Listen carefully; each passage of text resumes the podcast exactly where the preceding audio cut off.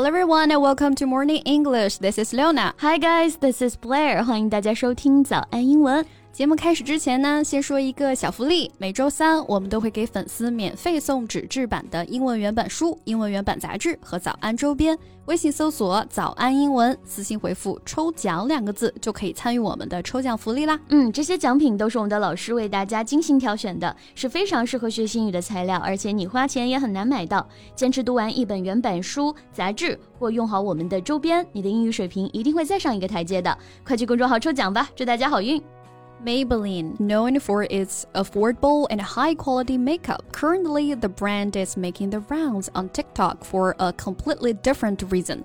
美宝莲啊，这个牌子应该是很多女生都比较熟悉的彩妆品牌啦。但是最近呢，它是因为这天马行空、脑洞大开的创意，在外网开始疯狂刷屏。不知道大家有没有看过它的广告啊 ？You mean the larger than life eyelashes at tube stops? Right. That's so cool.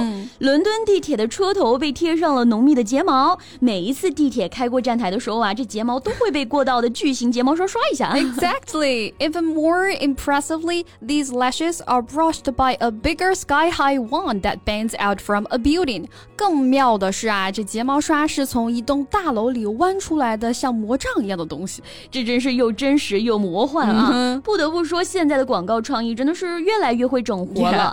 Thing is, none of it actually happened. The entire thing was created through CGI.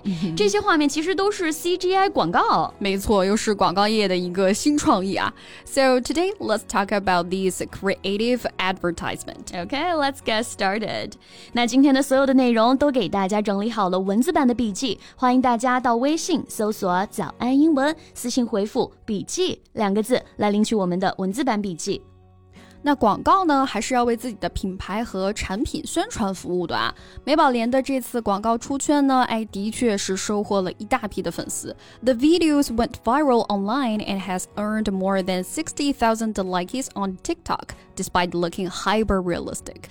这种怪诞离奇而又和真实生活结合起来的超现实主义啊，嗯、有时候呢就把人的梦境变为了现实一样。没错，hyper means having too much of a quality。hyper 这个词本 身就表示超出、过度的意思，所以呢可以用来搭配很多词来使用啊，比如说 hyperactive，哎就是过度活跃的；hypersensitive，哎就是过度敏感的。没错，所以这里的 hyper realistic，也就是超现实主义的。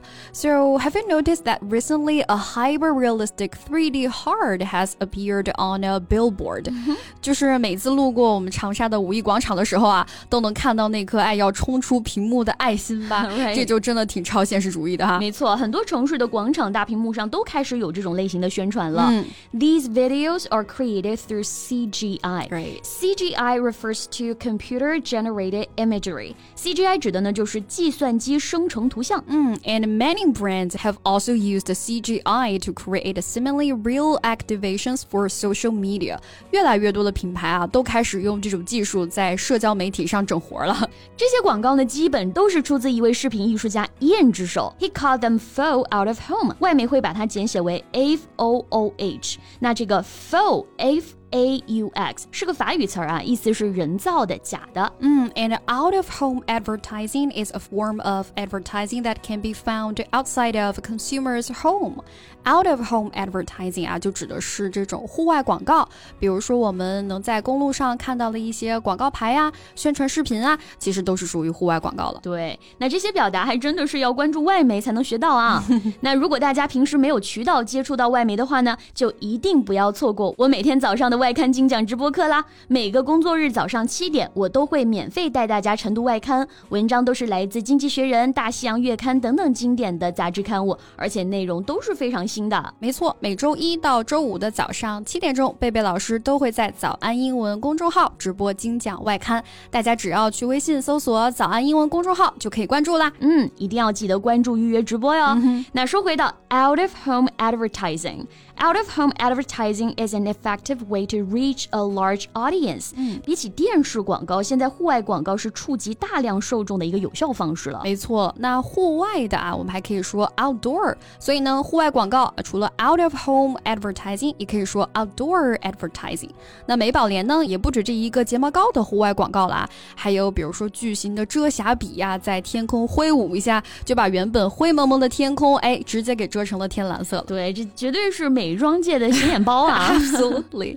那英文当中呢，make a spectacle of oneself 可以表达类似的意思啊，meaning to draw attention to oneself by behaving or dressing in a ridiculous way in public。没错，spectacle 哎是一个名词，可以用来指不寻常的事儿、出人意料的情况，哎这些含义。So like don't make a spectacle of yourself，就是不要哗众取宠啦，不要做显眼包啦。没错，像这种啊，如果是故意制造事端啊，在公共场合想要引起别人的关注的话呢，我们还可以用 make a scene 这个短语，it means to behave in a loud, angry way in public。这种显眼就属于比较过激的行为了。Right, like please don't make a scene，、嗯、还是要理性啊，尽量不要过激。但是呢，广告就不一样了，越多人关注和讨论，他们的产品热度就越高。没错。So mm. the marketing team's goal is to create buzz around the new product launch. 嗯，So mm. buzz refers to a continuous and low sound.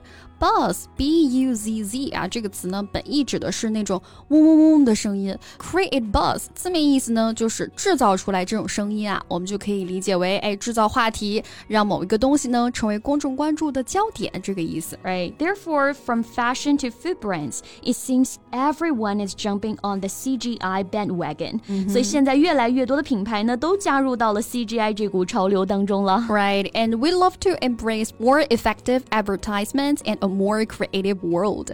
像我们现在每天被各种同质化、碎片化的信息所裹挟，反而更希望能够有这些超越想象边界、探寻生活趣味的作品了，哪怕它是广告。Right, agree.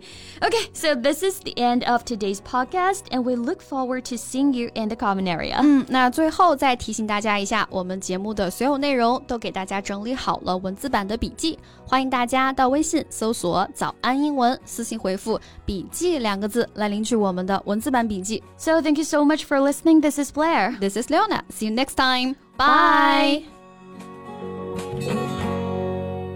This podcast is from Morning English. 学口语就来早安英文。